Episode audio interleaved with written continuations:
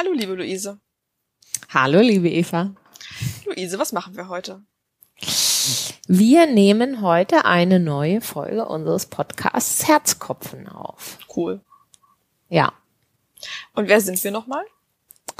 Ich bin Luise Görges. Ich bin Postdoc und wissenschaftliche Mitarbeiterin am LISA in Luxemburg und forsche zu ökonomischen Themen.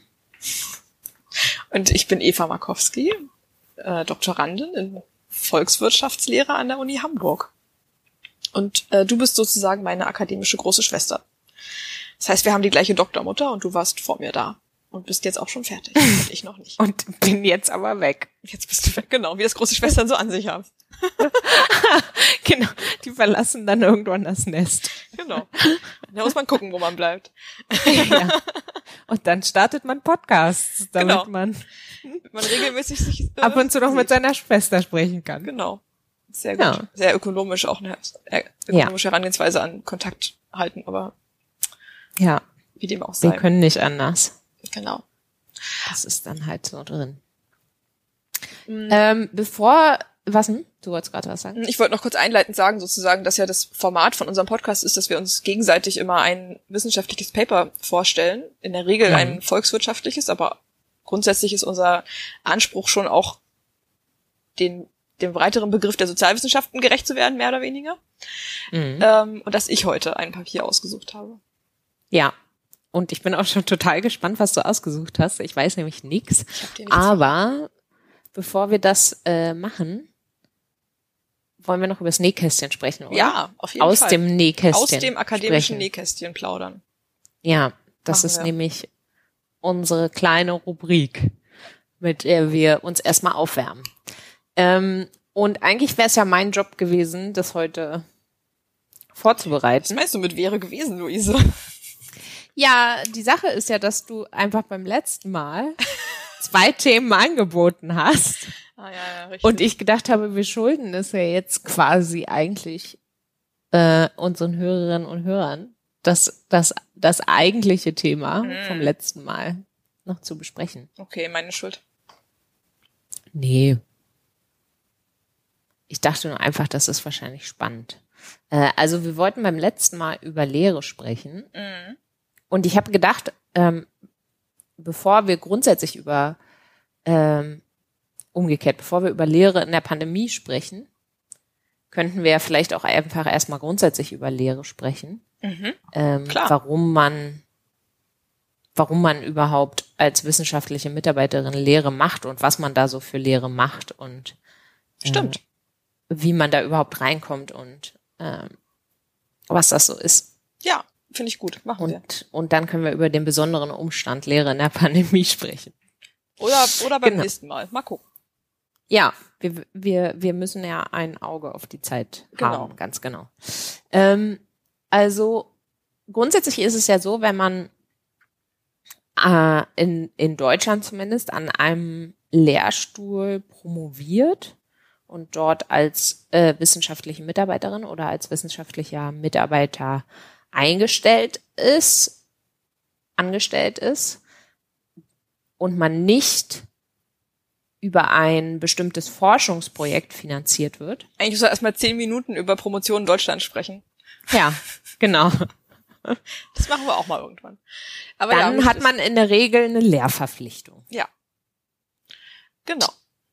Und das ist halt, soweit ich weiß, in allen Disziplinen und an allen Hochschulen für eine wissenschaftliche Mitarbeiterin oder einen wissenschaftlichen Mitarbeiter zur Promotion bei einer Vollzeitstelle sind das vier SWS, Semesterwochenstunden. Das heißt also, man hat pro Semester ähm, entweder eine große Veranstaltung mit vier Stunden pro, pro Woche oder zwei kleinere ähm, mit zwei Stunden oder alle möglichen anderen abgefahrenen Kombinationen, die man sich da noch so ausdenken kann. Aber bei uns in, in, in dem Studiengang, in dem wir unterrichtet haben an der oder du immer noch unterrichtest und ich unterrichtet habe an der Uni Hamburg, da waren das in der Regel so vier Stunden oder zweimal zwei. Ja? Genau, wobei wir am Lehrstuhl ja schon früh angefangen haben, uns auch Veranstaltungen zu teilen. Ne? Ja, das stimmt. Und genau, so kamen dann die zwei Stunden zustande. Genau, Ja, dass wir ja. also vier Stunden Seminare genommen haben und die dann zu zweit angeboten haben, sodass jeder auf zwei Stunden kommt am Ende. Genau. Ja, was auch überaus praktisch war Ja. und auch mehr Spaß gemacht hat, wenn man Genau. zusammen mit jemand anders unterrichtet Genau, hat. Ne? es macht sehr viel Spaß, ja. Aber da kommt man dann so an, äh, als kleiner Doktorand oder kleine Doktorandin im ersten Jahr, hat gerade so seine Masterarbeit abgegeben, ist stolz wie Bolle, Ja. ja, denkt, jetzt geht's los. Und da muss man Lehre machen. Und man fühlt sich eigentlich gerade selber noch ähm, wie eine Studentin. Ja. Und plötzlich steht man auf der anderen Seite. Im ersten Jahr fand ich das echt krass. Ich hatte das Gefühl, ich weiß doch gar nichts. Ich habe doch überhaupt Ja. keinen Wissensvorsprung vor diesen Leuten. Wie soll ich denen irgendetwas beibringen? Und ich Ja. war auch immer wahnsinnig nervös und habe dann immer noch total intensiv mich vorbereitet und ganz viel gelesen, weil ich dachte, damit ich wenigstens irgendetwas weiß, was die noch nicht wissen. So habe ich ja Ja, ja, ja, irre genau, viel ja. gelesen und wahnsinnig viel noch vorher Sachen auch nochmal wiederholt, die ich eigentlich auswendig kann. Ne? Also so Grundlagen, Grundlagen einfach, die man weiß. So. Und ähm, dann im Laufe der Jahre habe ich natürlich jetzt auch mehr Wissen, natürlich weiß ich jetzt mehr als vor vier Jahren, aber ich habe auch, ja. Ja, vielleicht ist das der Unterschied. Weil jetzt inzwischen stehe ich eher so da und denke so, oh Mann, die wissen ja gar nichts.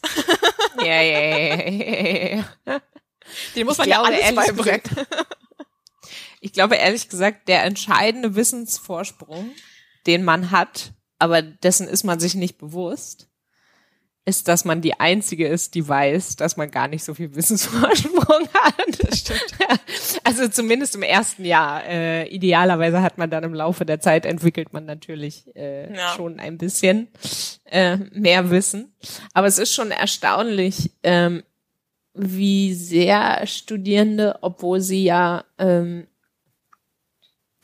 sonst auch gerne ähm, kritisch gegenüber Autoritäten sind, ja auch zu Recht, ist ja völlig in Ordnung, aber wie sehr sie doch irgendwie so automatisch deine Autorität akzeptieren, Das stimmt. äh, ob, obwohl du eigentlich, ob, obwohl dich im Prinzip so gut wie nichts von ihnen unterscheidet. ja. Ähm, Ja, und dazu kommt ja noch, dass wir in einem Studiengang unterrichtet haben, slash unterrichten, also halt Sozialökonomie an der Uni Hamburg, wo relativ viele erwachsene Menschen studieren, ja, die halt entweder schon ein paar Jahre berufstätig waren und dann sich nochmal fürs Studium entschieden haben. Äh, nee, Punkt. Das sind eigentlich die Erwachsenen, die da, die da Ja. auftauchen. Also gar nicht so wenig und der Altersdurchschnitt ist definitiv höher als in anderen Bachelorstudiengängen und Ja. deswegen auch altersmäßig unterscheidet ein teilweise nicht viel von den Leuten. Teilweise ist man sogar jünger als die Menschen, die da sitzen. Ja, Gar nicht so ja, selten. ja, ja. Ne? ja. Ja, nee, ja. insofern, ähm, das, das kann ich gut verstehen. Man will schon, man möchte ja schon auch denen was, also ich meine, ich glaube, im ersten Jahr ist sozusagen die Angst hauptsächlich, dass man dabei erwischt wird, irgendwas nicht zu Mhm. wissen, was man eigentlich wissen müsste. Mhm. Ich glaube, später ist dann eher so der Anspruch, den man trotzdem noch hat, man, man möchte denen ja irgendwie was beibringen. Mhm. Und insofern, in gewissem Sinne ist es auch eine Angst, in Anführungszeichen, was, was nicht zu, zu wissen, was man jetzt nicht sozusagen irgendwas Spezielles, ne? aber ähm, man hat quasi schon das Bedürfnis, einfach insgesamt den ja Wissen zu vermitteln Ja. Und insofern, ähm, um das, um das anbieten zu können. Ja, und ich Ähm, habe auch erst im Laufe der Jahre gemerkt, wie wichtig tatsächlich Wissen über Didaktik ist Ja. oder wäre in der Hochschullehre, weil das vermittelt uns ja niemand, ne? Nee. Also wir werden halt äh, fünf Jahre fachlich solide ausgebildet und dann in irgendeinen Ja. Klassenraum gestellt und dann sollst du ein Seminar halten. Oder meistens fängt man ja kleiner an, fängt mit einer Übung an, ne? Also in der Regel, Ja. Also was bei, zumindest bei unserem Lehrstuhl, ich glaube bei vielen anderen Lehrstühlen ist auch so, dass man als erst, äh, wie sagt man als Promotionsstudent im ersten Jahr, der jetzt als erstes Mal Lehre machen muss, dass man in der Regel zu einer Vorlesung eine Übung macht. Ja. Ja. Und dann Ja, später, wenn man so glaube, ein es bisschen ist eingearbeitet ist, so. dann macht man Seminare und dann ganz am Ende, vor, kurz bevor man selber promoviert, darf man dann auch mal eine Vorlesung vertretungsweise machen, so für die Professorin. Ja. Ähm, Und aber niemand sagt dir halt, was didaktisch gute Wege sind, äh, Seminare zu bespielen zum Beispiel oder auch eine Übung, ne, die die Studis zu motivieren, wöchentlich ihre Übungsaufgaben zu machen und zu kommen und mitzuarbeiten und so. Das sind alles Sachen. Ach, hast du da einen Weg gefunden? äh, nein. Nein, ist jetzt natürlich polemisch. Ja. Ähm, und das ist halt, das finde ich nach wie vor schon krass, dass es einfach in der normalen Hochschullaufbahn Didakti Didaktik nicht vorgesehen ist als, Ja. als Fach.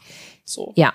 Ja. Ich weiß, ich kann mich auch gut erinnern, dass mich diese Erkenntnis damals ziemlich geschockt hat. Das war definitiv eine Erkenntnis, die ich sozusagen als als Studierende war mir das einfach nicht so bewusst. Es ist jetzt nicht so, dass ich sozusagen aktiv angenommen hätte, dass, dass meine Lehrenden alle irgendein, irgendeine Form von Didaktikausbildung gemacht hätten. Das nicht. Ja. Das ist auch irgendwie relativ offensichtlich, dass das manchmal, manchmal wohl nicht der Fall gewesen sein kann.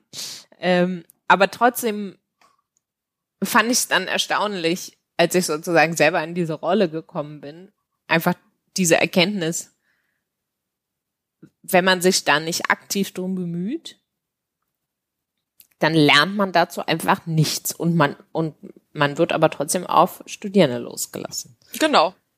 Und dann ist ja eigentlich noch viel heißer, es gibt dann auch überhaupt keine Form der Qualitätskontrolle.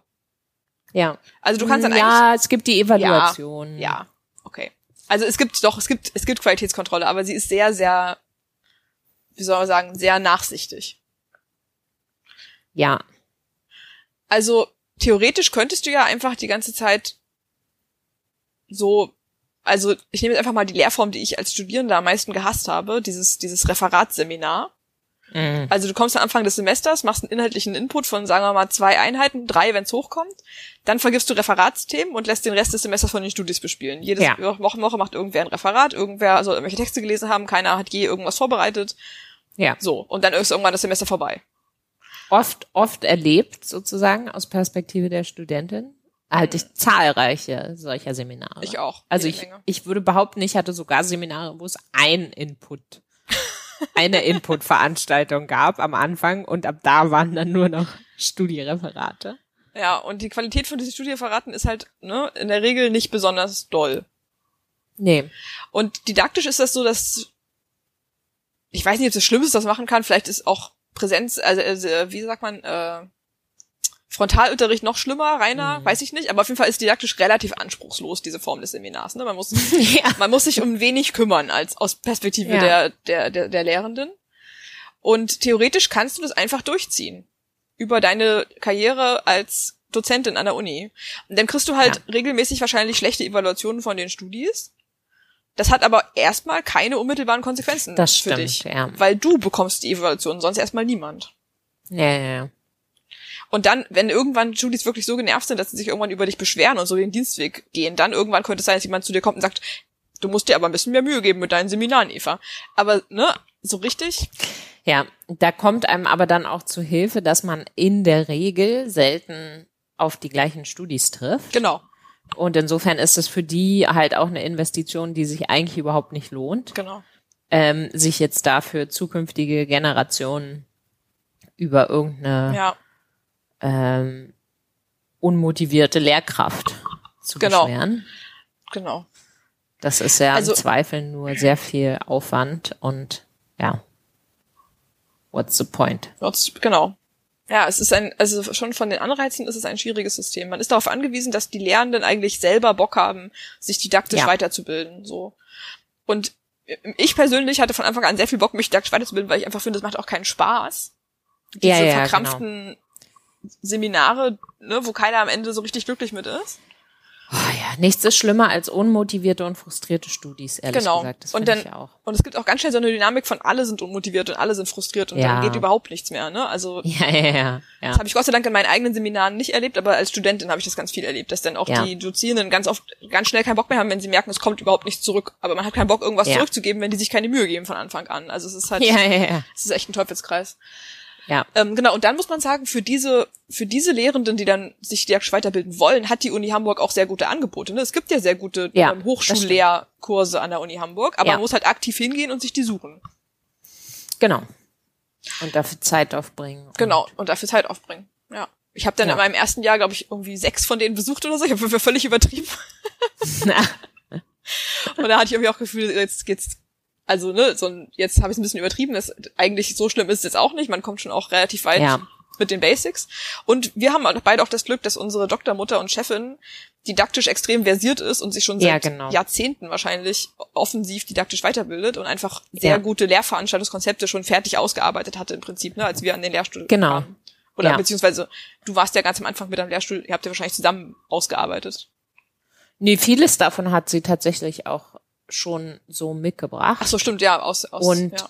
dann, dann hat sie mich natürlich immer involviert, auch darin, das vorzubereiten. Das ist ja dann, das wird ja dann trotzdem, auch wenn das sozusagen, auch wenn sie das ähm, Konzept sich schon überlegt hat, wird das dann natürlich sozusagen an die aktuelle Lehrveranstaltung angepasst und an aktuelle Geschehnisse angepasst und vorbereitet und so weiter und so fort. Aber dann wird einem sozusagen, genau, dann, dann hat man eben auch das Glück als, als Doktorandin, dass man eben von vornherein ähm, da viel involviert ist und, und eben das kennenlernt, wie sie das, wie, wie sie das macht, was sie da für Ideen hat, was sie sich für Gedanken macht, auch ähm, äh, um ihre Lehrveranstaltungen Ja. und für ihre Studis. Ja. Und das ist dann natürlich auch inspirierend, da lernt man dann auch schon eine Menge. Also ich glaube, da selbst wenn man dann keine kein Angebot von Didaktikkursen hätte, hätte äh, hätten wir dann sozusagen in dem Fall einfach ähm,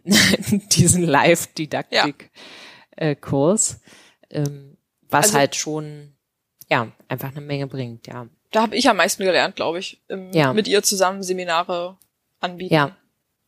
Ja. Genau, ja, also ihr auch einfach dabei zuzugucken. Ich habe ja sogar, ich habe ja sogar auch bei ihr studiert gehabt als Bachelorstudentin. Insofern Ich auch, kannte ich ja. das schon, aber da guckt man natürlich mit einer anderen, ähm, mit einer anderen Perspektive drauf. Da guckst du Ja. ja dann nicht drauf, wie macht sie die Lehre. Wie schafft Aber sie was es gerade, mich zu aktivieren? Ja, genau.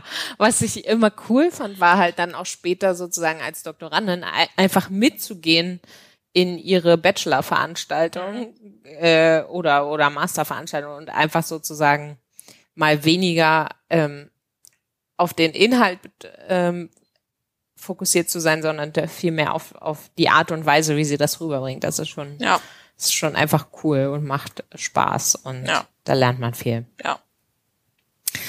Okay, dann äh, würde ich sagen, klappen wir das Nähkästchen erstmal wieder zu und reden über Lehre in der Pandemie dann Yes. bei einem der nächsten Male. Ich will jetzt nicht wieder unsere unsere, wie sagt man, wie sagt man auf Deutsch, unsere Hands teilen. Äh, uns jetzt schon verpflichten? Ja, genau. Im Deutschen gibt's da kein so schönes Bild, glaube ich, oder? Unsere Hände binden, sagt man, das weiß ich nicht. Doch, man sagt, meine Hände sind gebunden. Doch, Ja, aber aber man sagt das irgendwie nicht so aktiv, oder? Ja. Ich habe ich hab mir die Hände gebunden, sagt man das? Nein, Weiß wie auch immer.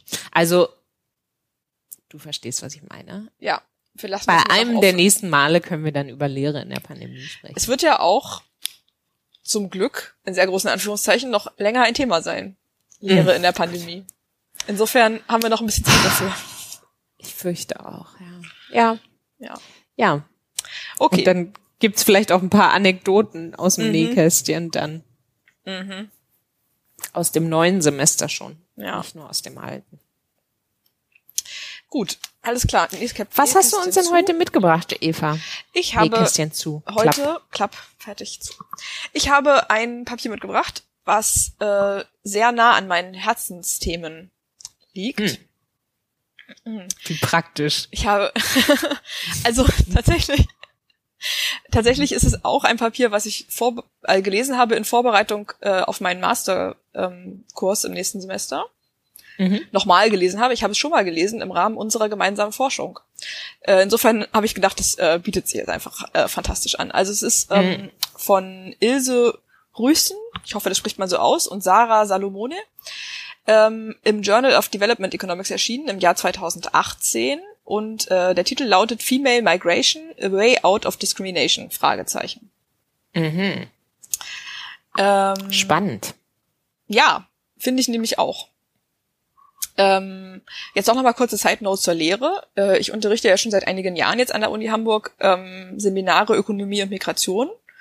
und nächstes Semester halt im Master ähm, etwas fortgeschrittener, ne? nicht so die Basics, Mm. sondern etwas, der etwas, also zumindest ist das meine Hoffnung, dass ich das machen kann mit den Studis da, die etwas fortgeschritteneren Themen der äh, Migrationsökonomik. Und eine Einheit ähm, soll halt sein zu weiblicher Migration. Ja. Ähm, genau, und in dem Zusammenhang habe ich dieses Papier nochmal ausgekramt. Ähm, Mit ganz kurz mit Discrimination ist jetzt hier aber Discrim also so Gender Discrimination gemeint und nicht Discrimination gegen Migrantinnen und Ah ja, ja. Nee, ja, genau. Also genau, das genau. Sehr gut, sehr guter Hinweis, genau. Also es geht um weil die Frage, es geht um die Frage, ähm, ob Diskriminierung gegen Frauen Frauen dazu bringt, auszuwandern. Mm, okay. Und Hm. ähm, das klingt erstmal vielleicht ein bisschen äh, banal, aber tatsächlich ist das wenig erforscht noch, diese Frage. Also Ja. in der Migrationsökonomik ähm, wird ja schon ganz lange dr drüber gesprochen, was sind denn Faktoren, die Menschen dazu bringen, ähm, ihren Wohnsitz zu wechseln und sogar international Grenzen zu überschreiten dabei. Und dann werden diese sogenannten Push- und Pull-Faktoren diskutiert. Ne? Also Push-Faktoren sind die, die jemand aus einem Land raustreiben sozusagen. Die klassischen wären da ähm, halt Krieg, Vertreibung, Naturkatastrophen, Hunger, Mhm. äh, Epidemien, Umweltverschmutzung, solche Geschichten. Funktioniert leider nur bei Epidemien, nicht bei Pandemien. Bei Pandemie hilft es leider nicht, das stimmt, ja. Ja, richtig. Ähm, und Pull-Faktoren wären die, die ähm, Migrantinnen anziehen, also aus Sicht des Ziellandes eher, ne? Also die Ja. ähm, gute wirtschaftliche Situation in Deutschland führt dazu, dass Deutschland ein relativ attraktives Einwanderungsland ist. Mhm. Oder jetzt eben auf diese, auf diesen Aspekt von äh, Geschlechtsdiskriminierung bezogen. Und das ist halt jetzt sozusagen die, die neue Idee, die ist nicht komplett neu, aber wie gesagt, noch unterforscht auf jeden Fall. Ja. Die Frage, ob es sein könnte, dass auch ähm, restriktive Geschlechternormen dazu führen können, dass, ob die ein Push-Faktor sein können, ob die dazu führen, Ja. dass Leute auswandern und andersrum, ob sehr egalitäre Gesellschaften als Pull-Faktor wirken Ja. für, für Frauen, die gerne in egalitärere Gesellschaften leben wollen. Ja. Vielleicht auch für Männer. Das wollen ja nicht alle Frauen. Ja. äh, genau. Also anscheinend wollen das ja nicht alle Frauen, genau. Aber ja. Ja. Spannend. Ich bin total, ich bin total gespannt. Erzähl. Äh, ja, also ähm, ich fange mal von vorne an. Mhm. Ähm, also, wenn man über die über Diskriminierung, also ich meine jetzt, wenn ich jetzt Diskriminierung sage, ab jetzt meine ich immer Geschlechterdiskriminierung, also Diskriminierung Mhm. von Frauen auf Basis ihres Geschlechts. Wenn man über den Zusammenhang zwischen Diskriminierung und Auswanderung nachdenkt, dann ist der Zusammenhang ähm, ex ante, wie wir sagen, also im Vorhinein erstmal unklar. Ja. Es ist durchaus möglich, dass, wie ich gerade gesagt habe, starke Beschränkungen der persönlichen Freiheit auf Basis des Geschlechts, zum Beispiel bezüglich der Frage, wie ich mich bewegen kann im öffentlichen Raum, ob ich arbeiten kann, was für Arbeit ich aufnehmen kann, ähm, ob ich heiraten kann, wen ich möchte, etc. pp. Mhm. Die können als Push-Faktor wirken. Das heißt, die können dazu führen, dass Frauen auswandern wollen. Das Ja. würde bedeuten, dass, wenn wir uns jetzt das sozusagen ähm, auf, aus einer Makroperspektive angucken, wenn wir Länder vergleichen, ne, und dann sehen, es gibt in, also dann vergleichen Länder mit unterschiedlichem Niveau von Diskriminierung, dann würde diese Push-Faktor-Erklärung würde bedeuten, dass Länder mit einer Geschlechter, also mit weniger Diskriminierung auch weniger Auswanderung von Frauen erfahren. Oder andersrum, dass Länder mit einer höheren Diskriminierung mehr Auswanderung von Frauen erfahren, ne, wenn nur diese Push-Faktor-Erklärung greifen würde. Okay. Weil je besser es mir geht, je mehr persönliche Freiheiten ich habe, desto weniger bin ich versucht, das Land zu verlassen. ja, aber- wobei natürlich aber auch die Auswanderung ja auch Genau, eine gewisse Freiheit voraussetzt, ne?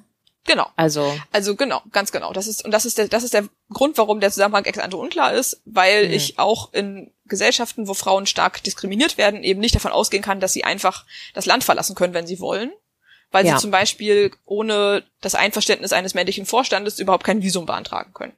ja. Genau, Ja, genau. genau. Und das ist der Grund, weswegen erstmal der Zusammenhang unklar ist auf einer Makroebene.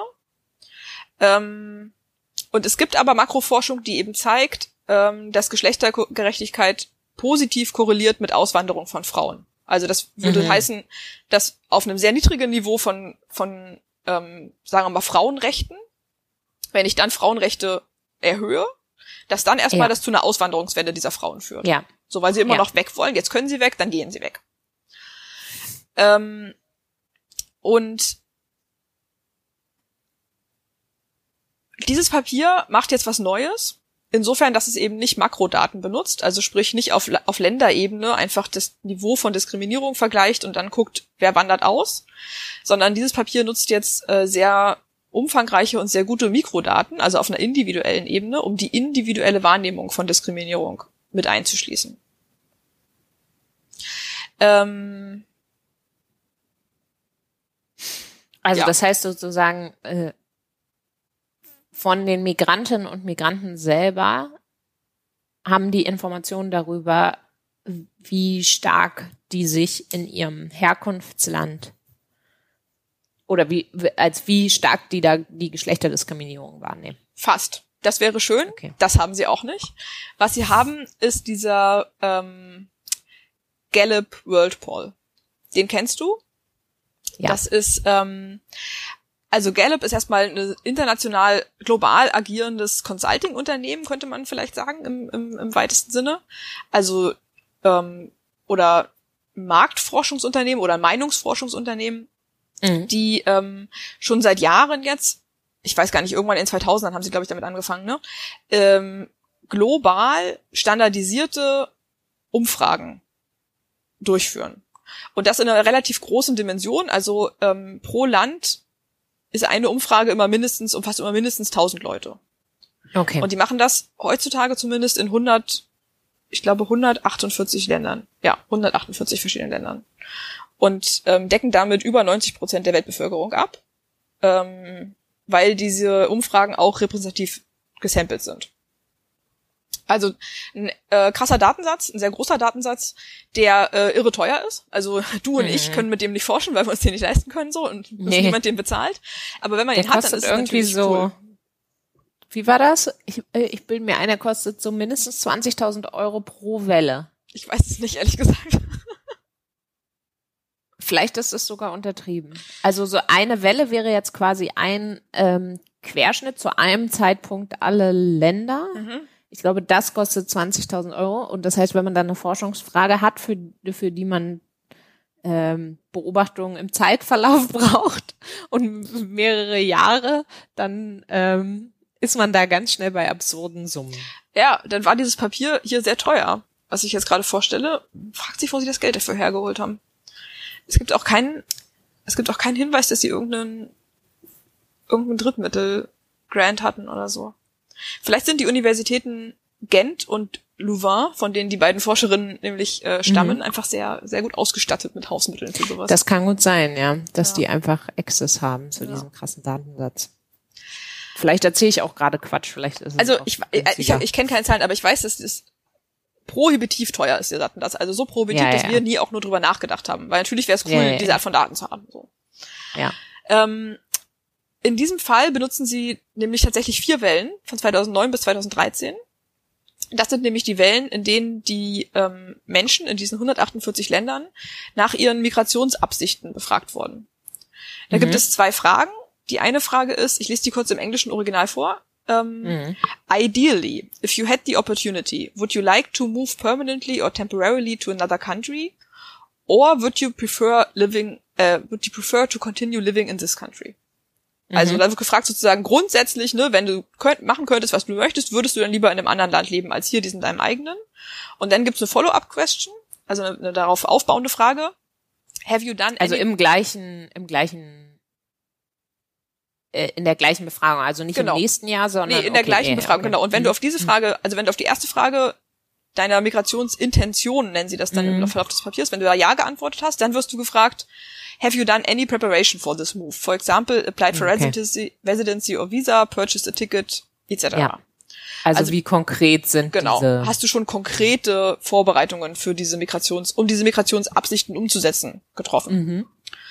Und ähm, sie haben jetzt also, wie gesagt, das Menschen gefragt, ähm, per Telefon oder persönlich, in Mhm. 148 verschiedenen Ländern. Und sie befragen immer ähm, die Bevölkerung über 15 Jahre, also auch schon relativ junge Leute. Und da kommen sie auf etwas über 153.000 Frauen in diesen, Oh, wow. in diesen vier Wellen. Also wirklich ein großes Sample. Und 16 Prozent dieser Frauen, also über alle 148 Länder, antworten 16 Prozent der Frauen auf die erste Frage mit Ja. Also 16 Prozent aller Frauen in diesen Ländern im Durchschnitt würden lieber in einem anderen Land leben als dem, in dem sie jetzt gerade leben. Was sind denn da so für Länder drin? Äh, ach so, nee, sind 148 Länder. Sind also, sind, quasi. ist annäherndweise so alle Länder. Des, ja, Ja, ja, also genau, Okay, an, annäherungsweise. Ja, Ja. Also es sind wirklich einfach sowohl entwickelte Länder als auch also. Länder des globalen Nordens, des globalen Südens. Es ist, es ist alles dabei. So ja, und in okay, okay, verstehe. genau in Ländern, wo die ähm, über 80 Prozent der Haushalte einen Telefonanschluss haben, machen sie es halt mit als Telefonbefragung. Und in Ländern, wo das weniger sind, da machen sie tatsächlich persönliche Befragungen Gehen Sie vor Ort. klopfen an Äh, die ge- Tür. Genau. Gehen Ja, sie in Orte okay, und klopfen an. Türen, genau. Deswegen Und ist es auch ist so teuer. Ne? irgendwie, ist es irgendwie auch problematisch, wenn wir jetzt über ähm, Gender Equality sprechen? Ist es, also können Sie was darüber sagen? Mhm. Weil Sie haben ja den Datensatz nicht selber erhoben, ähm, sondern letztlich eben, wie du erklärt hast, der stammt ja von Gallup. Aber müssen wir uns irgendwie Sorgen machen, dass in Ländern, in denen Frauen Rechte sehr stark eingeschränkt sind, die auch einfach schwieriger zu erreichen sind von Interviewerinnen und Interviewern? Das ist eine sehr Sprechen gute die Frage. darüber? Da sprechen Nee. sie nicht drüber, nee. Ah ja, okay. Da gibt's keinen Hinweis drauf. Also ich meine, das Ja, würde ja wahrscheinlich bedeuten, dass Frauen so dann anders sampled werden in diesen. Ja, Ländern. genau, ja. Das müsste man ja ziemlich schnell eigentlich in den deskriptiven Statistiken sehen. Nee, da gibt's tatsächlich, wird nicht diskutiert, glaube ich. Okay. Nee, ist mir nicht aufgefallen zumindest. Hm. Ähm, also sie sprechen später noch mal kurz drüber, aber da kommen wir dann später dazu. Mhm. Ähm, über eine verwandte Frage, aber eigentlich nicht genau diese Frage. Es ist ein, ist ein, Okay. ist, äh, ein guter Punkt. Es ist ein, ein, ein potenzielles, äh, äh, sagt man? Ja, können wir ja dann Fallloch, noch mal ja. aufgreifen, Ja. wenn wir über die anderen Sachen sprechen. Genau, also erstmal von diesen 153.000 Frauen, die da interviewt wurden, sagen 16 Prozent, sie würden eigentlich lieber in einem anderen Land leben. Und 4 Prozent ähm, haben auch schon konkrete Schritte unternommen, um diesen Plan umzusetzen. Ah ja, okay. Sorry, noch eine andere Frage. Ähm, äh, wahrscheinlich hast du schon gesagt, aber ich war gerade äh, überladen von äh, Informationen. Diese, du hast gesagt, es, es sind sozusagen vier Wellen, die die haben, ne? Genau, von 2009 bis 2013. Und das sind aber dann immer andere Frauen. Also die haben keine, das ist keine Panelbefragung, die immer die gleichen Personen über die Jahre verfolgt, sondern jedes Mal werden einfach neue Leute Ja. gesampelt. Und das heißt, diese 153.000 Frauen, die verteilen sich halt äh, zu etwa gleichen Teilen auf diese. Auf diese vier Jahre, ja. Okay. Ja, das wäre natürlich noch cooler, ne? wenn man dann einfach im Ja, nächsten klar. Jahr gucken könnte, ist die Frau noch da oder hat sie vielleicht noch konkretere Ja. Schritte unternommen oder ist sie jetzt vielleicht, ja. ja. Ich meine, gut, wenn sie nicht mehr da wäre, dann wüsste man das, dann würde man es wahrscheinlich nicht erfahren. Insofern, Genau, ja. Aber dann ist auch irgendwie klar, dass sie relativ konkrete Schritte unternommen hat, oder?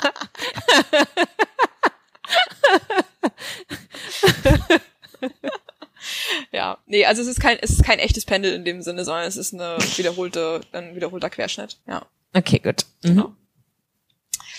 Ähm, genau, und dann vielleicht erstmal ganz kurz grundsätzlich, also deskriptiv ist das so, wie man das erwarten würde. Also vor allem junge, gut ausgebildete und erwerbstätige Frauen äußern einen Wunsch zur Auswanderung. Und tatsächlich konkrete Vorbereitungen treffen jedoch eher Frauen, die in den, in unteren ähm, Schichten der Einkommensverteilung, also im, im unteren 20 Prozent sozusagen der Einkommensverteilung und junge muslimische Frauen. Ah ja. Ja. Ja, erstmal genau. Äh, Ja, gut, wahrscheinlich, wenn man, naja, obwohl du hast gesagt, jetzt gut ausgebildet. Also das deutet sozusagen darauf hin, dass man, wenn man gut ausgebildet ist, dann hat man wahrscheinlich auch einen, wahrscheinlich auch einen Job.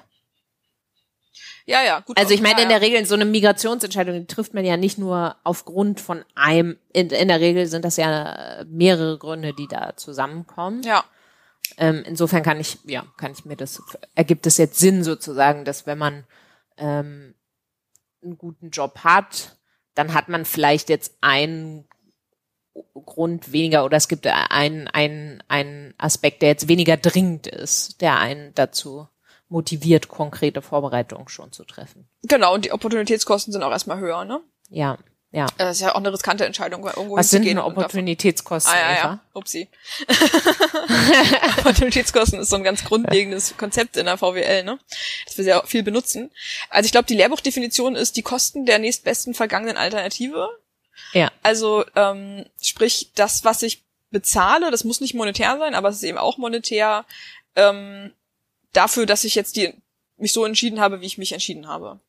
Ja, Also wenn ich zum genau. Beispiel Also äh, was mir entgeht, genau. wenn ich. was mir entgeht. Also wenn ich jetzt Berühmtestes Beispiel? Ja, nee, mal machst du. Also jetzt in dem konkreten Beispiel, ne, wenn ich jetzt einen Job habe und mich dafür entscheide, ähm, zu migrieren, Mhm. dann ist es halt Teil meiner Opportunitätskosten die entgangenen, das entgangene Einkommen aus diesem Job, den ich aufgebe. Ja, genau. Genau. Ähm, genau, so, und jetzt brauchen wir noch, um ähm, das Ganze mit Diskriminierung in äh, Verbindung zu bringen, brauchen wir noch ein Maß für Diskriminierung in diesem tollen Datensatz. Und da haben sie halt, und das gibt es halt sonst nicht so viel, wahrgenommene Diskriminierung tatsächlich. Ne? Ah, Also sie fragen die einzelnen Personen, do you believe that women in this country are treated with respect and dignity? Or not? mhm. Und dann kann man darauf antworten, ja oder nein tatsächlich. Das ist ein relativ krudes Maß natürlich, aber es ist anders als diese ganzen Makroindikatoren, die das auf, Lände, auf Landesebene messen, erlaubt das halt ähm, heterogene Erfahrungen von Menschen, die grundsätzlich in den gleichen Institutionen leben, abzubilden. Ja. Ich finde die Frage an sich aber natürlich irgendwie schwierig, ne? Weil äh, gerade so Macho-Gesellschaften sich ja äh, immer sehr stolz darauf sind, dass sie ihre Frauen mit viel Respekt äh, behandeln. Ja. Und das ja auch immer Teil so ein bisschen dieses auch äh, ja auch von so total ähm, konser so total konservativen Narrativ ist dieses äh, äh, immer auf diese auf diese Schiene zu gehen, äh, was äh, wenn unsere wenn unsere Frauen nicht so und so behandelt werden, das das können wir nicht akzeptieren und so. Ja. Ne? Also Das war, ja, das, war das Mike Pence, der äh, nicht mit anderen nicht mit anderen Frauen äh, Mahlzeiten annimmt als seiner Ehefrau? oh Gott. Ich glaube, das war Mike Pence. Also, ne, das hat er mal irgendwann im Interview gesagt, so, mit anderen Frauen geht er nicht essen. So. Und das ist Oh natürlich, Gott. also das in, in seiner, in seiner kruden Logik ist das natürlich, er behandelt seine Frau und andere Frauen mit sehr viel Respekt, aber natürlich ist es zutiefst sexistisch. Ja, ja. Also ja, fairer Punkt. Ähm, ja. Aber anyways. Das wird später auch nochmal kurz diskutiert, dass es nicht ganz klar ist, was mit dieser Frage eigentlich gefragt wird. Mhm. Ne? Was man erstmal Okay, ja. feststellen kann, und da haben tatsächlich die beiden äh, Autorinnen ein komplett ein, ein komplettes zweites Papier noch dazu geschrieben, in einem, in einem Sammelband veröffentlicht, ähm, wie stark oder eben wie schwach dieses Maß von wahrgenommener Diskriminierung mit so ähm, etablierten Makroindikatoren zu Geschlechtergerechtigkeit korreliert. ah, okay. Mhm. Und ähm, also die Korrelation ist nicht eins, so, Ja. ähm, und sie ist vor allem höher mit ähm, Indikatoren, die so ökonomische Chancengleichheit messen und ähm, Geschlechtergerechtigkeit in Familienstrukturen, also zum Beispiel in so ähm, äh, wie ist das Deut der deutsche äh, äh, äh, in, im Erbrecht und so. Mhm. Okay. Ähm, also mit diesen, also mit ökonomischen Chancen und Familien äh, ähm, Bedingungen korreliert dieses Maß von wahrgenommender Diskriminierung am meisten, aber auch mit den anderen gibt es eine positive Korrelation. Aber es wäre jetzt zum Beispiel, gerade wenn man jetzt so ein bisschen auch argumentiert, dass es irgendwie ein Push-Faktor ist, wie, wie korreliert es denn zum Beispiel mit so Sachen wie Gender Pay Gap und so? Hm, Das äh, Weiß, Weiß ich nicht. Sagen Sie nicht? sagen sie nicht. Ja, okay, okay. Wird einfach, äh, also sie verweisen dann auf dieses andere Papier, Hm. was äh, in einem Sammelband erschienen ist, zu dem die Uni Hm. Hamburg keinen Zugang hat. und dann saß ich da und dachte, Damn. ja, schade, wäre schön, wäre schön gewesen, werde ich nicht rausfinden. Ja. Ja. Ähm, Okay, aber du sagst, du, du hast ja gesagt, jetzt nur noch mal ganz kurz, weil ich glaube, das ist wichtig. Es korreliert eben vor allem mit äh, Geschlechtergerechtigkeit in Familienstrukturen. Und was war der andere Punkt? So ökonomische Chancen. Ja, okay, aber das wäre ja dann wahrscheinlich auch sowas wie Erwerbspartizipation, Ge äh, genau Gender Pay Gender Pay Gap und wahrscheinlich auch, ja, würde Könnt- ich auch also denken. könnte man ja. sich zumindest vorstellen, dass das Ja. da drin ist. Okay. Ja. Aber jetzt weniger, das heißt ja dann, was gibt's denn noch so für Dimensionen, ähm, die man sich normalerweise anguckt in solchen Indizien? Ist jetzt natürlich alles spekuliert. Genau. Politische Äh, Partizipation. Politische Partizipation, Gesundheit, Fertilität. Bildung vielleicht noch, obwohl das natürlich Könnte auch zu ökonomischen Chancen gehören, weiß man verwandt so ist genau, mit, ne? ja, das stimmt, Ja. ja. Ja. Okay. Äh, genau. Und auch wieder ganz kurz, deskriptiv antworten im Durchschnitt 35 Prozent aller Frauen, also Mhm. über alle 148 Länder, mit Ja auf diese Frage. Also, Moment mal, mit Ja. Also mit Nein. Also, Ich wollte gerade sagen. also 35 Prozent aller Frauen geben an, dass Frauen in ihrem Land nicht mit Mhm. Respekt und Würde behandelt werden. Okay, ja. Genau. Und wenn man jetzt nur noch die Frauen anguckt, die angeben, Migra Migrationsintentionen zu haben, dann sind es schon 46 Prozent. Also da sieht man schon mal eine positive Korrelation dieser zwei ähm, Mhm. Umfrage äh, Art Items. Wie, wie sagt Mhm. man auf Dudendeutsch zu Item? Äh, Umfrage Frage. Es ist ja halt, ist ja halt nicht immer eine Frage, aber egal, ist, ist Ja. Anyways. Und die Ja. niedrigste wahrgenommene Diskriminierung berichten, surprise, surprise, gut ausgebildete, nicht religiöse Frauen mit einem hohen Haushaltseinkommen. Okay. Genau, so viel zur Deskription. Und als nächstes käme dann die multivariate Regressionsanalyse, die die Autorinnen dann durchführen, um sich diesen scheinbar erstmal deskriptiv positiven Zusammenhang zwischen wahrgenommener Diskriminierung und der Intention, das Land zu verlassen, ähm, genauer zu analysieren. Ich habe jetzt vergessen, wie ich den Ja. jetzt Ja. angefangen habe, deswegen konnte ich ihn grammatisch nicht mehr korrekt zu Ende bringen. Doch, doch, ich glaube, es war in Ordnung. Also wir haben jetzt zwei abhängige Variablen, habe ich ja gerade schon gesagt. Das sind diese zwei Fragen oder die Antworten auf diese zwei Fragen, die eben da gestellt wurden. Ja. Die sind beide ähm, binär im, im Sinne von, Mhm. es gibt nur zwei Antwortmöglichkeiten, ja oder nein. Das Ja. eine ist, hast, würdest du lieber in einem anderen Land wohnen? Also das ist die Frage nach den Migrationsintentionen, ja oder nein. Und die andere Frage Ja. ist, hast du schon konkrete Vorbereitungen dafür getroffen? Auch wieder ja oder nein.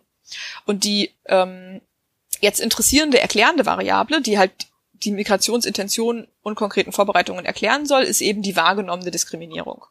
Auch Ja. binär, ja oder nein. Alles relativ einfach eigentlich erstmal, ne? Dann ähm, haben wir eine ganze Reihe von diesen klassischen Kontrollvariablen, die in der Migrationsforschung ähm, üblich sind. Also Kontrollvariablen meint, die haben sehr wahrscheinlich auch einen Einfluss ähm, auf Migrationsintentionen und wir wollen Ja. äh, die kontrollieren, um sicherzustellen, dass wir dann nur Frauen mit der gleichen, mit den gleichen Merkmalen ähm, Ja. vergleichen. Also sowas, wie wir gerade schon gesagt hatten, ne, was du ja auch äh, erwähnt hattest, dass ähm, die Frauen, die gut ausgebildeten Frauen Genau. grundsätzlich weniger häufig sagen, dass sie schon ähm, konkrete Vor Vorbereitungen getroffen haben. Sowas beispielsweise. Genau, und ne, wenn ich jetzt aber konkret auf diesen, auf die Wirkung von dieser wahrgenommenen Diskriminierung untersuchen will, dann will ich halt diese Faktoren kontrollieren. Genau. Genau, ja, ja. Und diese Faktoren sind genau. eben unter anderem, oder das sind, ich glaube, die Liste ist äh, vollständig. Also Alter, Familienstand, das Bildungsniveau, die Anzahl Mhm. der Kinder im Haushalt, ähm, ob diese Frauen eher urban oder im ländlichen Raum leben, Mhm. ihr Erwerbsstatus, ihr Haushaltseinkommen, ihre Haushaltsgröße und auch, ganz spannend, ob sie Netzwerk schon im Ausland haben. Also da wird gefragt, ob sie ein Familienmitglied oder einen Freund, eine Freundin haben, die im Ausland lebt. Okay, ja. Und das sind halt wirklich so ganz typische individuelle Merkmale, die eigentlich die Migrationsentscheidung erklären sollen und auch ganz zuverlässig erklären in, äh, in so Datensätzen, die man dazu hat. Was sie dazu noch machen, ist, dass sie äh, sogenannte fixe Effekte für diese 148 Länder ähm, einschließen, so dass die Variation nur noch aus einem Land kommt. Okay. Also was ich jetzt am Ende dann sozusagen vergleiche eigentlich ist, Frauen in einem Land mit dem gleichen Alter, dem gleichen Familienstand, also all diese Merkmale, die ich gerade aufge aufge Ja. aufgezählt habe. Und das einzige Merkmal, in dem sie sich unterscheiden, ist, ob sie sich diskriminiert fühlen oder ob sie grundsätzlich das Gefühl haben, Frauen werden diskriminiert in ihrem Land oder nicht. Ja. Und dann schaue ich, ob diese, ob dieser Unterschied in diesem Merkmal einen Unterschied macht dafür, ob sie migrieren wollen oder nicht. Genau. Und ähm, kurze methodische Side Note. Ich gehe da nicht zu tief drauf ein, weil das, glaube ich, jetzt zu verwirrend wird. Ähm, die Frage, ob sie schon konkrete Vorbereitungen getroffen werden, die wird nur gestellt, wenn sie ja geantwortet haben auf die Frage, ob sie Migrationsintentionen Ja. haben. Und das heißt, dieses Sample ist nicht mehr ähm, zufällig. Es ist kein zufälliges Ja, ja, Sample klar. mehr. Wir haben ein sogenanntes Selektionsproblem. Mhm. Ähm, die, die gute Nachricht ist, damit beschäftigen sich schon sehr lange Menschen. Es gibt ganz viele solcher Probleme in der ökonometrischen Analyse. Also zum Beispiel ganz typisch ist, wenn man ähm, so ähm, Lohnschätzungen macht, dann hat man Mhm. Löhne natürlich nur von Menschen, die auch erwerbstätig sind. Das ist Arbeiten, auch kein ja. zufälliges Sample, ist auch selektiert. Und da hat der äh, kluge, wie heißt der, James Heckman? Ja, James ist, glaube ich, der Ja. Vorname, ne? Hat 1979 dafür schon, ähm, hat das Problem schon gelöst. hat dafür übrigens auch 2000 den Nobelpreis bekommen.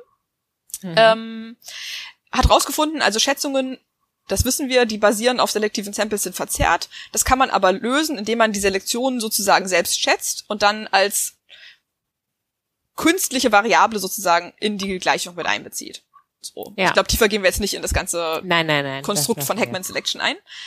Ähm, was man dafür noch braucht, ist noch eine zusätzliche Variable, die nicht in der Selektionsgleichung ist. Die braucht man noch in der Outcome-Gleichung. Ähm, und da haben sie jetzt genommen, also sozusagen als Exclusion Restriction, ähm, so eine Frage nach dem erfahrenen Wohlbefinden.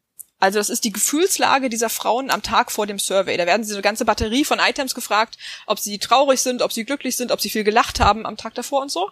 Und die Autorinnen ähm, argumentieren halt, und das finde ich überzeugend, dass diese, dass die Antworten auf diese Fragen durchaus die Migrationsintention beeinflussen können. Also ne, ob es mir Mhm. gestern gut ging, kann vielleicht beeinflussen, ob ich heute auf die Frage, ob ich eigentlich woanders leben würde, ja oder nein antworte. Es wird aber Ja. weniger wahrscheinlich beeinflussen, ob ich schon konkrete Pläne dafür getroffen habe. Okay, ja, ja. Und deswegen äh, funktioniert es sozusagen als diese Exclusion Restriction in der, in der Heckman Selection Gleichung. Ähm, so. Und dann haben wir Ergebnisse. Erzähl mal. Die Ergebnisse sind, es gibt einen sehr starken Effekt von wahrgenommener Diskriminierung auf Migrationsintentionen, nicht Mhm. jedoch auf die konkrete Umsetzung. Ah ja. Also auf diese erste Frage, würden Sie gerne in einem anderen Land leben? Dafür macht es einen Mhm. großen Unterschied, ob ich als Frau das Gefühl habe, Frauen werden in meinem Land diskriminiert. Aber auf die Frage, hast du schon konkrete äh, Vorbereitungen getroffen für diese Migration? Dafür macht die Diskriminierung keinen Unterschied, keinen statistisch messbaren Die Unterschied. wahrgenommen, ne? Mhm. Ja. Die Umsetzung wird eher bestimmt von diesen traditionellen Faktoren, also von Bildungsstand, von Familienstand, von Einkommen und vor allem ganz stark vom Netzwerk im Netzwerk. Ausland. Ja. Ja. Hätte ich jetzt auch gedacht, ja. ja. Und darauf, daraus schlussfolgern die Autorinnen dann, und da bin ich ein bisschen verwirrt gewesen, ehrlich gesagt. Sie schließen dann aus diesem Ergebnis, ne, also sie machen dann noch, da könnte ich, könnte ich jetzt noch drauf eingehen, sie machen dann noch sehr, sehr viele Robustheitsanalysen wieder, ne, irgendwie Ja. so über vier oder fünf Seiten, die aber alle dazu führen, das Ergebnis ist robust. Und dann schließen sie daraus, also Diskriminierung von Frauen ist sowohl Anreiz zur Migration als auch Hindernis. Aber ich verstehe nicht, wie sie auf diesen zweiten Teil kommen, wie sie das aus ihren Ergebnissen schließen. Da komme ich einfach, ich hab, hat mich massiv verwirrt. Weil die Analysen zeigen eigentlich nur, dass Frauen, die sich diskriminiert fühlen, eher auswandern wollen Ja. und dass es keinen Zusammenhang gibt mit konkreten Vorbereitungen. Hm. Weil wenn es, wenn Migration, äh, wenn Diskriminierung ein Migrationshindernis wäre, dann müsste es doch die konkreten Pläne zur Umsetzung eigentlich behindern. Dann müsste man einen negativen Zusammenhang sehen. Ja. Also vielleicht haben sie ja sowas gemacht, das würde mich jetzt, das würde jetzt auch nochmal anschließen an die Frage, was haben sie so in den Robustheitsanalysen äh, gemacht? Ähm, haben sie sich denn auch noch quasi de, all, quasi auf, auf Länderebene aggregierte Maße für Gender Equality angeguckt, wie die damit zusammenhängen? Also ich meine, klar, dann kann man das natürlich nicht mehr innerhalb eines Landes machen und so, dann ist das alles nur noch so ähm, Mm, quasi auf Länderebene. Also, Aber da könnte ich mir jetzt vorstellen, ja, dass man das aus sowas schließen könnte, wie denn? wenn überhaupt nur. Naja, also wenn man jetzt quasi, wenn man jetzt zum Beispiel so ein Maß hat wie den Gender Equality Index, Mhm. Ähm, und man schaut sich jetzt an, vielleicht gibt es da auch Variationen über die, über die Jahre, weiß ich jetzt nicht, äh, wie das zu, wie der wenn man den in die Regression aufnimmt, genauso wie die jetzt die wahrgenommene Diskriminierung aufgenommen Mhm. haben. Also anstelle der wahrgenommenen Diskriminierung den Gender Equality Index. Wenn man da jetzt sehen würde, dass ein niedriger Gender Equality Index ähm, einhergeht mit einer geringeren Wahrscheinlichkeit, dass man konkrete Vorbereitungen getroffen Ah, ja, ja, hat. Dann dann das- würde ich ja. denken, könnte man sowas schlussfolgern. Jetzt habe ich gedacht, vielleicht machen die ja sowas in ihren Robustheitsanalysen. Also was sie in den Robustheitsanalysen machen, ist, dass sie Kontrollvariablen auf Länderebene noch aufnehmen irgendwann, die Variationen über die Zeit haben. Also die sie Mhm. zusätzlich zu diesen fixen Effekten noch aufnehmen können. Nämlich Ja. zum Beispiel, lass mich kurz gucken, sie haben einen Index für Demokratie, sie haben Mhm. äh, das Bruttoinlandsprodukt, sie haben die weibliche Lebenserwartung, sie haben die Durchsetzungsrate mit HIV, Mhm. äh, Anzahl an Naturkatastrophen und bewaffneten Konflikten, Anzahl von Frauen im Parlament und den Gender Gap in der Erwerbspartizipation. Mhm. Aber wir sehen nie irgendwelche Koeffizienten für diese Kontrollvariablen, Ah ja. sondern wir sehen dann, sie sagen immer nur, aber die Koeffizienten für wahrgenommene Diskriminierung sind immer noch robust, sind immer noch, wie sie vorher waren. Mhm.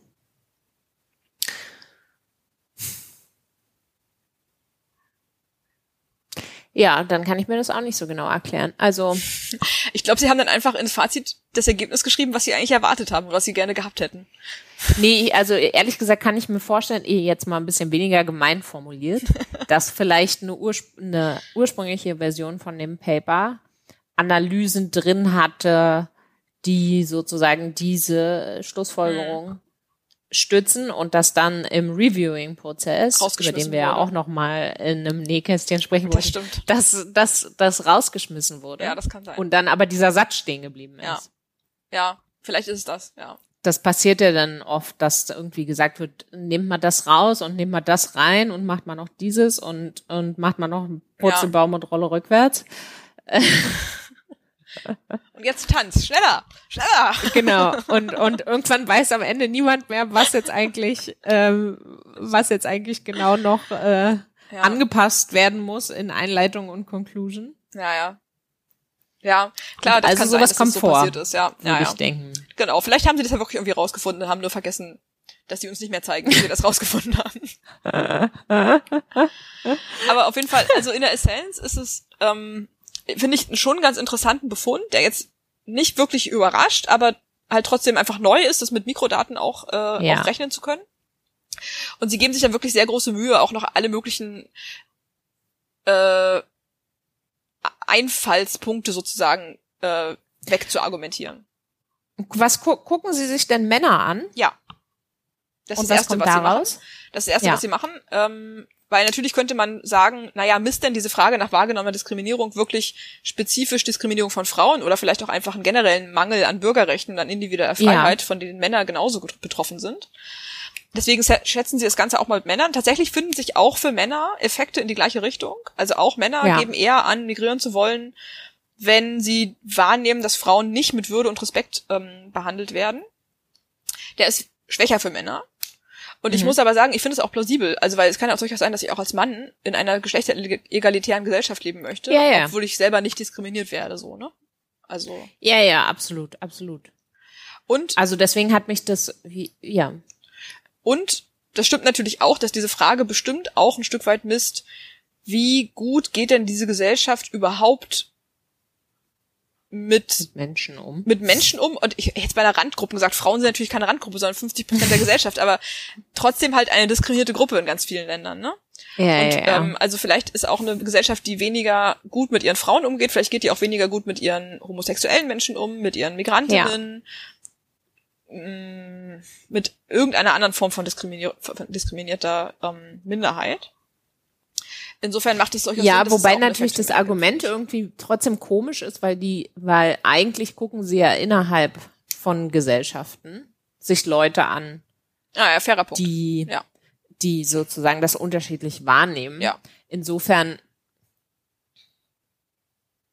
ja, also ich frage mich, ob ich das eigentlich so den, den äh, überzeugendsten ähm, methodischen Kniff finde, äh, die persönliche Wahrnehmung Ja, davon ähm, ich hätte jetzt gedacht, vielleicht ähm, lernen wir noch ein bisschen was darüber. Ähm, ja, im Prinzip sozusagen so diese Frage, die du anfänglich an, an, angedeutet hast, so in, in der Einleitung, ob es tatsächlich so ist, dass jetzt in Ländern, wo die Rechte von Frauen wirklich extrem eingeschränkt sind, vielleicht dieser Wunsch, ne, also wenn ich könnte, dann würde ich sofort morgen auswandern, mhm. dass der da hoch ist. Mhm. Ähm, aber dass die Wahrscheinlichkeit, dass man tatsächlich mhm. auswandert, also gemessen durch eben solche Vorbereitungen, mhm. ähm, eher gering ist. Und da würde ich jetzt denken, dass gerade wenn man sich solche extremen Länder vorstellt, würde ich denken, dass wahrgenommene Diskriminierung einfach kein besonders gutes Maß ist, weil das ist ja so ein Phänomen, ähm, wo ich jetzt leider den Namen vergessen habe. Ähm, aber das wird ja in der, ähm, das stammt, glaube ich, aus der Psychologie, dieses, dieses Phänomen, dass, dass die unterdrückte Gruppe diese, diesen Glauben an, an sozusagen an die eigene Minderwertigkeit verinnerlicht. Mhm. Und insofern mhm. im Prinzip sozusagen das als das als legitim auch ansieht. Mhm. Ich habe jetzt leider wirklich den äh, Begriff vergessen. Das wäre jetzt so, das wäre zum Beispiel so eine gute Stelle, wo man in Zukunft nochmal nachreichen könnte im Nachgang. Aber im Prinzip, ja. genau, ja. Sorry, das war das Soundbite für, wenn man später reinschneidet. Ja, ja, ja, genau. Da haben wir drüber gesprochen, bevor die Zuhörerinnen zuhören konnten. Ähm, ja. Also Aber sie, sie machen, sie, ja, ja, sie machen ein Stück weit was in diese Richtung. Also sie, sie geben auch zu, dass die Antwort auf diese Frage von ein Stück weit auch von Präferenzen abhängen kann. Ne? Also ich kann in einer stark diskriminierenden Gesellschaft leben und es aber nicht als diskriminierend empfinden, weil ich selber auch glaube, dass Frauen ja. eben minderwertig sind im Vergleich zu Männern. Ne? Ja. Oder weil ich glaube, dass äh, die Pflicht zur Vollverschleierung und dass ich nachts nicht allein rausgehen darf, das ist auch ein Zeichen von Respekt und Würde das beschützt mich. Genau, genau, ja, ja, ja. Dann, was sie machen, und das ist das Beste, was man machen kann, vermutlich auch mit dem Datensatz, den sie haben, ist, dass sie dann die Annahme treffen, dass diese verzerrte Wahrnehmung, also dass höher gebildete Menschen weniger stark betroffen sind von dieser Verzerrung, weil sie mhm. vielleicht eher mit dem Ausland verbunden sind, weil sie vielleicht eher eine Perspektive haben von, wie könnte eine Gesellschaft eigentlich auch funktionieren. Und mhm. dann schätzen sie das ganze Modell nur, nochmal nur mit Leuten, die ähm, einen College-Abschluss haben, also einen Universitätsabschluss, und finden immer noch den gleichen Zusammenhang. Ah ja. Also es ist eine sehr krude Herangehensweise an dieses Problem, aber ich glaube, besser kann man es vermutlich in, de, in dem Datensatz nicht lösen. Ja, ja, ja, verstehe. Ja. Verstehe.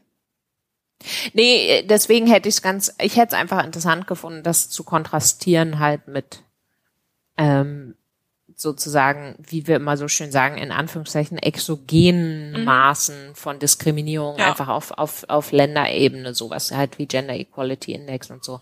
Ich ja. meine, klar, das hätte dann das Problem gehabt, dass das dann möglicherweise auch wieder mit allen möglichen anderen Bedingungen in dem Land ähm, korreliert ist.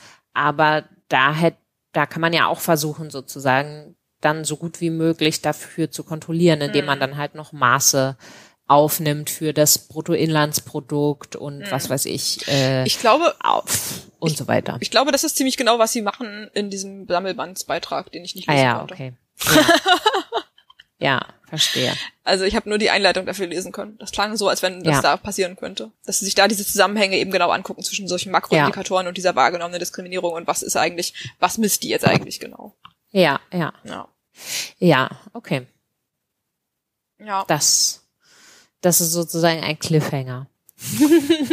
ein Cliffhanger, den nur Leute auflösen können, deren Bibliotheken mit viel Budget ausgestattet sind und die Zugriff auf diesen Beitrag haben. Ja, oder dieses Buch kaufen, was wahrscheinlich sehr teuer sein wird, weil das ist auch, können wir auch mal im akademischen Nähkästchen diskutieren, irgendwann die absurde, der absurde Preis von Fachliteratur. Oh ja, ja, ja. Hm. ja. ja. Äh, anyways, ja, ich wäre auf jeden Fall fertig, soweit. Fertig. Fertig. okay, gut, sehr gut. Ähm, dann haben wir immer noch keine, Kate keine Rubrik für Nee. das Ende. Nee. Das äh, lösen wir mal noch demnächst. Ja. Äh, ja, aber bis dahin äh, hat es mir wieder Spaß Bis dahin. gemacht. Ja, mir auch. Und ähm, dann bis zum nächsten Mal. Bis bald. Vielen, vielen Dank äh, für äh, dafür, dass du uns das äh, heute erzählt hast von diesem Papier. Das war Sehr gerne. super spannend. Schön. Gut. Bis zum nächsten Mal. Bis dann. Tschüss. Ciao.